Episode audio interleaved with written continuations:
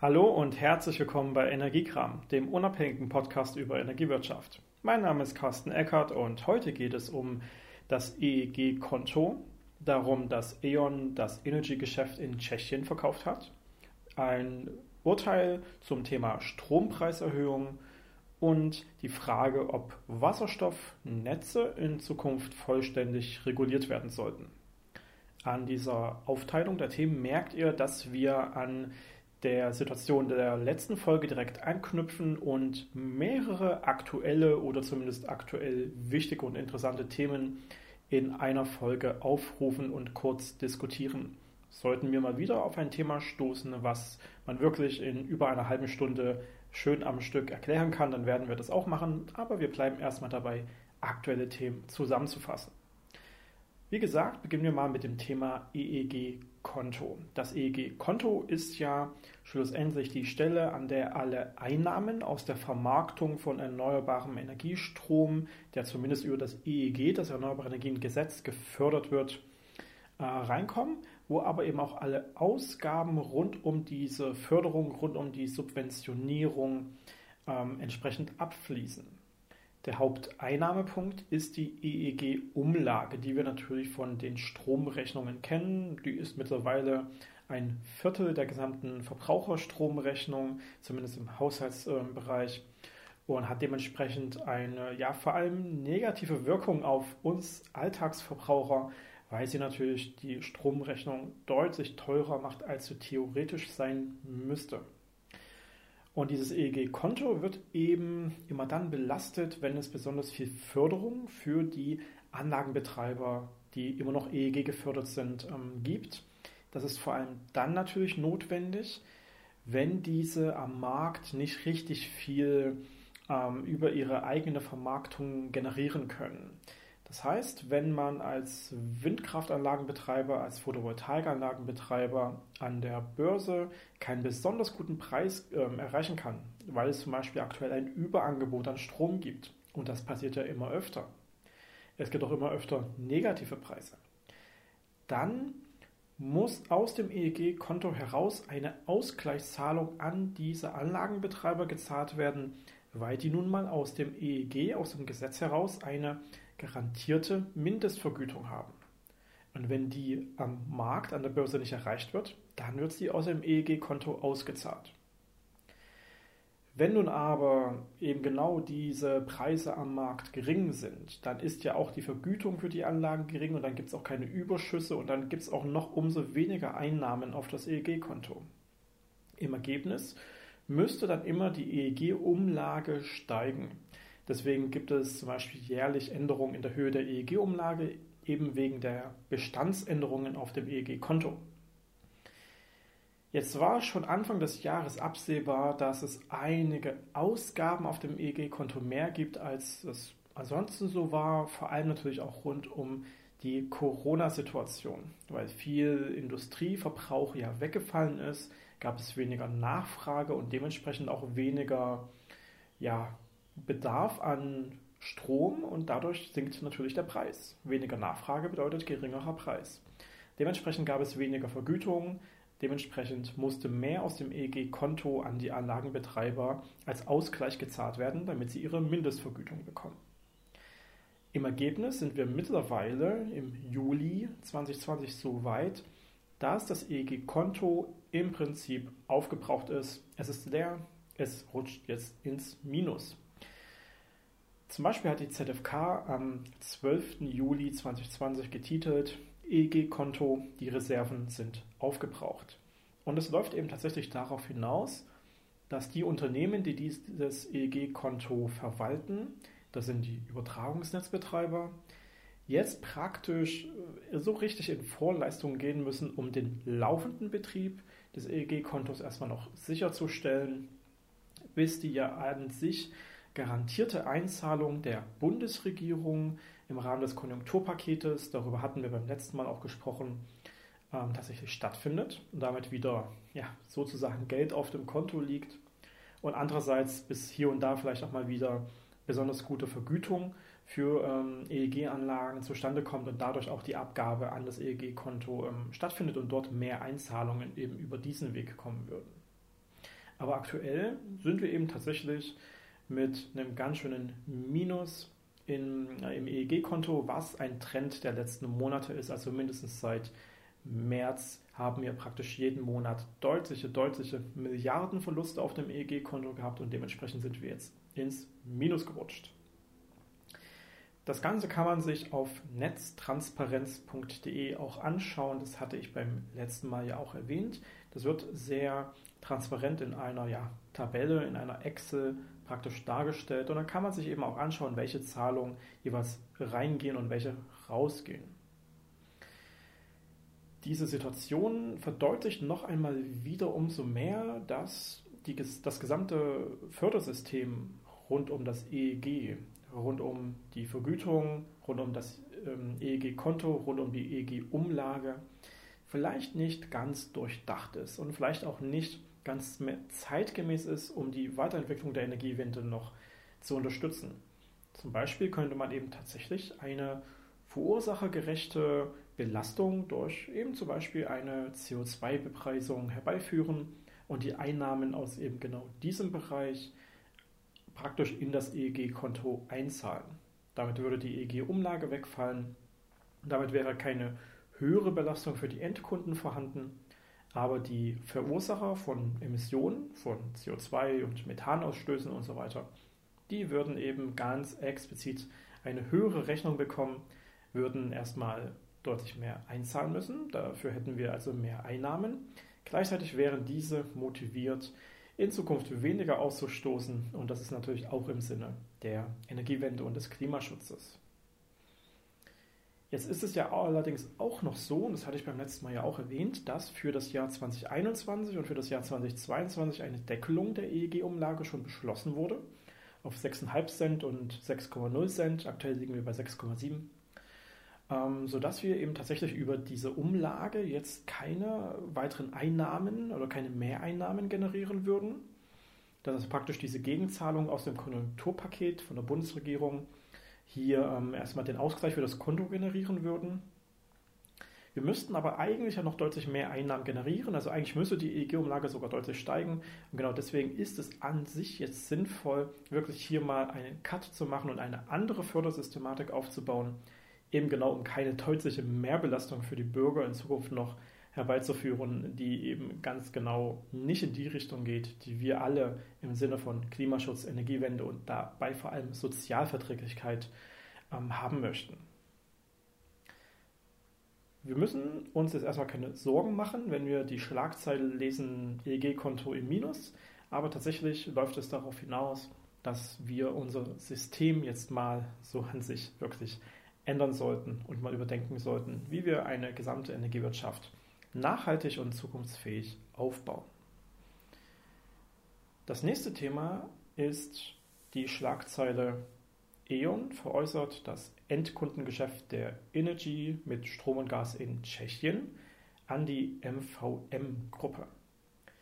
Ich hatte einerseits im Podcast, aber vor allem in unseren Videos auf dem YouTube-Kanal Energiewirtschaft einfach einige Male darüber gesprochen, was in diesem gesamten Deal rund um Energy zwischen E.ON und RWE abläuft. Und das zu der kartellrechtlichen Freigabe dieser Übernahme des ja, zweitgrößten durch den größten. Ähm, eben auch dazu gehört hat, dass so einzelne kleine Geschäftsteile abgestoßen werden müssen. Das war in Deutschland zum Beispiel der Heizstrombereich, das heißt, die Wärmepumpen und Nachtspeicherheizungskunden der E.ON mussten praktisch verkauft werden. Das ist auch mittlerweile geschehen. Ich glaube an Lichtblick. Dazu gehörte aber auch, dass zum Beispiel das äußerst lukrative tschechische Geschäft von Energy nicht von der E.ON übernommen werden durfte. Eben weil es doch viel zu gut gelaufen ist und genau da noch viel zu viel Marktmacht zur E.ON gewandert wäre. Praktisch hat die E.ON Käufer gesucht, die dieses Endkundengeschäft mit Strom und Gas eben in Tschechien übernehmen wollen. Und als Ergebnis sind wir mittlerweile da gelandet, dass die MVM-Gruppe, die MVM Group aus Ungarn, dieses tschechische Geschäft der Energy übernimmt. Zum Kaufpreis äußerten sich die Parteien nicht direkt. Aber man kann davon ausgehen, dass das einige Milliarden wert ist. Es geht hier nämlich um in etwa 1,2 Millionen Gaskunden und etwa eine halbe Million Stromkunden. Das ist schon eine ganze Menge und bei so einem gut laufenden Geschäft, da geht dann auch schon einiges an Wert über die Ladentheke. Diese MVM-Gruppe aus Ungarn ist dort übrigens der mit Abstand größte Energiekonzern und betreibt dort einerseits die meisten Kraftwerke, betreibt dort aber auch die Leitungen und verkauft auch, also vertreibt auch den Strom und das Gas an die Endkunden, sodass man sagen kann, das ist der Monopolist aus Ungarn, oder zumindest der größte Konzern aus Ungarn, der Platzhirsch. Und der übernimmt jetzt eben das tschechische Geschäft von Energy.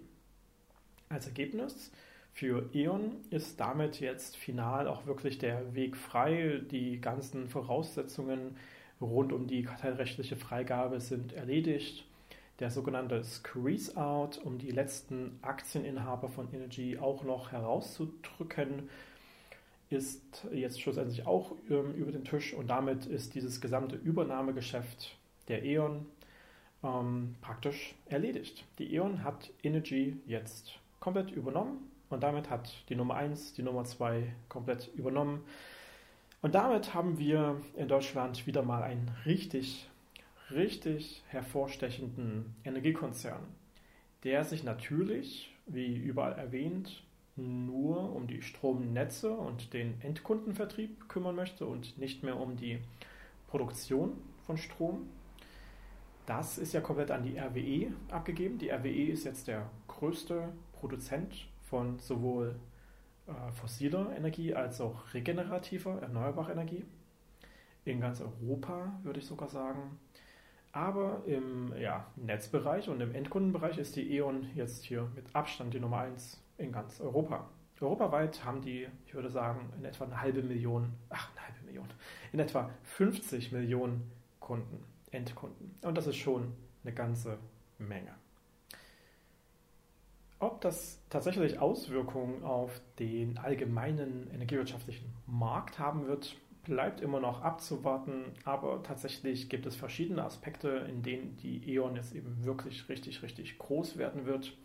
Unter anderem natürlich auch im Metering-Geschäft rund um den Smart Meter Rollout ist die E.ON Metering durch auch die Übernahme der Energy Metering jetzt ja, mit Abstand der mit wirklich großem, großem Abstand größte Anbieter und wahrscheinlich auch innovativste Anbieter aber genau dort sieht man eben womöglich auch die Vorteile einer solchen Übernahme. Die E.ON ist jetzt eben in der Lage, die Innovationen beider Häuser, die Digitalisierungsvorhaben, die Effizienzvorhaben beider Häuser zusammenzuführen und praktisch das Beste von beiden Seiten zu vereinen und eben das Beste auch umzusetzen. Tatsächlich weiß ich auch, dass aktuell praktisch jeder einzelne Prozess im Alltag der E.ON und der Energy verglichen werden die Effizienz und die Abläufe und die Nachhaltigkeit, die Zukunftsfähigkeit beider Seiten eben verglichen werden und die bessere Seite wird dann auch dauerhaft implementiert. Das ist so der eine vorteilhafte Weg, aber gleichzeitig ist es klar, dass hier eine ja, nicht äh, bestreitbare Marktmacht auf Seite der E.ON entsteht. Kommen wir zum dritten Thema. Ich hatte vorhin schon mal angedeutet, es geht um ein Urteil rund um Strompreiserhöhungen. Die Verbraucherzentrale Nordrhein-Westfalen veröffentlicht in ihrer Urteilsdatenbank folgende Schlagzeile: Strompreiserhöhungen, Kostenbestandteile einzeln gegenüberstellen. Das Oberlandesgericht Köln hat Ende Juni 2020 nämlich etwas geurteilt ein ja, Discounter im Bereich von Strom- und Gasversorgung, namentlich die 365 AG, die sind auch in der Pressemitteilung öffentlich benannt, daher nenne ich die hier auch, haben wohl in E-Mails gegenüber ihren Verbrauchern nicht so ganz deutlich hervorgehoben, dass hier gerade eine Preiserhöhung mitgeteilt wird. Man hat wohl im Großen und Ganzen den Betreff Aktuelles zu Ihrem Energieliefervertrag verschickt. Praktisch eine E-Mail, bei der man jetzt sagen würde, ja, ja gut, das äh, ist halt irgendetwas zu meinem Vertrag, aber vielleicht muss ich das ja gar nicht lesen. Und dann ist so im Fließtext erstmal nur so ein Hinweis auf die Rechnung im Anhang. Und dann ist dort wiederum auf einer bestimmten Seite der Hinweis oder ganz am Anfang schon der Hinweis auf weitere Rechnungsdetails im weiteren Verlauf, wichtige Preisinformationen im weiteren Verlauf auf den folgenden Seiten. Und dann erst irgendwann auf der zweiten Seite gibt es den Unterpunkt Erhöhung Ihres Strompreises mit der konkret benannten Preisänderung. Das Landesgericht Köln hatte schon im November 2019 geurteilt, dass das so nicht ausreichend ist und dass das so nicht reicht. Vor allem, weil ja bei Preiserhöhungen die Kunden grundsätzlich die Möglichkeit der Sonderkündigung haben. Und diese natürlich auch trotzdem an eine gewisse zeitliche Frist gebunden ist. Und wenn man das nicht rechtzeitig liest, nicht rechtzeitig bemerkt, dann könnte diese Frist für die Sonderkündigung mal schnell verstreichen jeder Energieversorger in Deutschland ist nun mal gezwungen, solche Preiserhöhungen deutlich zu machen. Und verschiedenste andere Aspekte in den AGBs äh, rund um Preise, rund um Umlagen, rund um Entgelte, Steuern und so weiter, rund um den Strommix wirklich transparent und verständlich aufzubereiten. Ob das Ganze verständlich ist, ist nochmal eine andere Frage. Dann bräuchte man uns ja auch nicht, wenn die Energiewirtschaft typischerweise Dinge einfach ausdrücken würde. Aber Sie müssen es zumindest transparent aufführen. Sie müssen zum Beispiel Diagramme zum Strommix, aber auch Diagramme zum Beispiel zu, ähm, zum Zusammenbau des Strompreises aufführen oder das Ganze eben tabellarisch zum Beispiel transparent machen. Und dann gehört da aber eben auch dazu, solche Änderungen, die sich eben am Strompreis schlussendlich ergeben, auch deutlich zu machen, zu erklären und darauf hinzuweisen und bestmöglich sogar zu vergleichen. Der alte Strompreis mit dem neuen Strompreis zu vergleichen. Das machen viele nicht so richtig, aber hier in diesem Beispiel wurde das nun so gar nicht gemacht.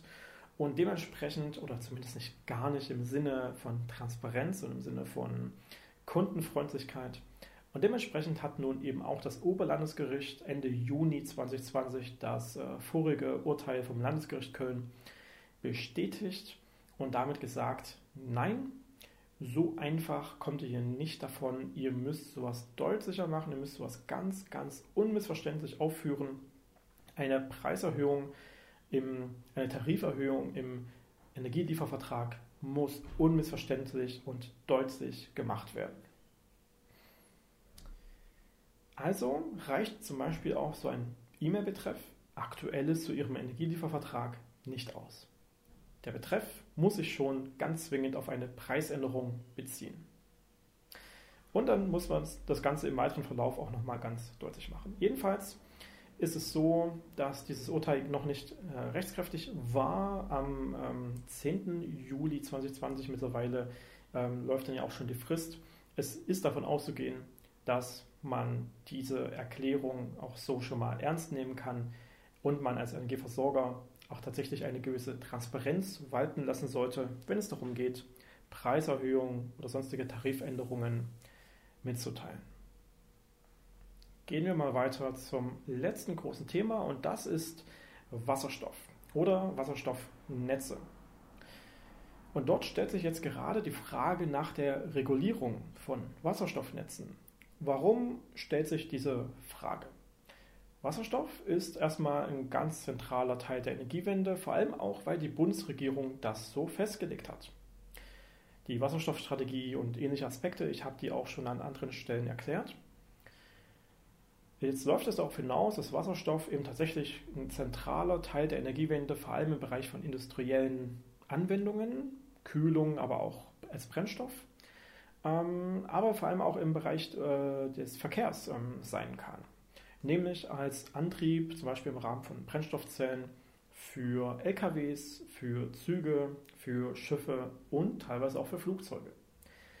Und da wir Wasserstoff ja auch erneuerbar herstellen können, im Sinne der Wasserelektrolyse als erste Stufe von Power to Gas, ist es eben tatsächlich eine Möglichkeit, den Verkehrssektor auch komplett klimaneutral und ja, im Rahmen der Energiewende umzusetzen. Bisher war Wasserstoff aber eben doch ein relativ ähm, teures Ding und Wasserstoffnetze waren eher so kleine Inselnetze, wo praktisch die Erzeugung direkt mit den großen Verbrauchsanlagen aus der Industrie verbunden waren. Da gab es keine typischen Verteilnetze oder Transportnetze. Es ist aber Wasserstoff im Netzentwicklungsplan Gas schon mit genau dieser Rolle des Transportes benannt und es wird darauf hinauslaufen, dass eben je nachdem, wie sich Wasserstoff in den nächsten Jahren entwickelt, hier teilweise zum Beispiel die Erdgasinfrastruktur ersetzt werden wird durch eine Wasserstoffinfrastruktur. Erdgasleitungen könnten umgewidmet werden oder es werden parallele Leitungen für Wasserstoff gebaut. Das ist nicht auszuschließen. Genau diese Frage stellt gerade die Bundesnetzagentur in den Raum und macht eine öffentliche Konsultation zu der Frage, wie sollten Wasserstoffnetze reguliert werden? Da werden verschiedene Szenarien aufgestellt, eben von einer wirklich weiterhin sehr lokalen Nutzung im Rahmen von Inselnetzen bis hin zur kompletten Durchdringung, wie eben bei zum Beispiel Erdgasnetzen, dass wir eben eine richtig übergreifende Wasserstoffinfrastruktur hätten. Und genau dann, spätestens genau dann, wenn sich das so krass auswirkt, müssten wir natürlich auch eine ja, vollständige Regulierung zumindest durchdenken. Regulierung bedeutet hier praktisch die, ja, das dafür sorgen, dass hier ein ja, nicht monopolistischer Markt, kein machtmissbräuchlicher Markt aufgebaut wird, sondern eben das, was wir im Strom- und Gasbereich bereits kennen, dass wir dort klare Prozesse und Vorgaben haben, die schlussendlich dafür sorgen, dass jeder wettbewerblicher Teilnehmer diskriminierungsfrei Kunden gewinnen kann und eben am gesamten Markt teilnehmen kann. Wenn wir jetzt Wasserstoffinfrastruktur bauen, könnte es natürlich von vornherein passieren, dass wenn wir da keine weiteren Gesetze hinlegen, dass dort schlussendlich diejenigen, die das einfach bauen, die großen Konzerne zum Beispiel, die Gaskonzerne, es einfach loslegen und dann schlussendlich Monopolisten sind.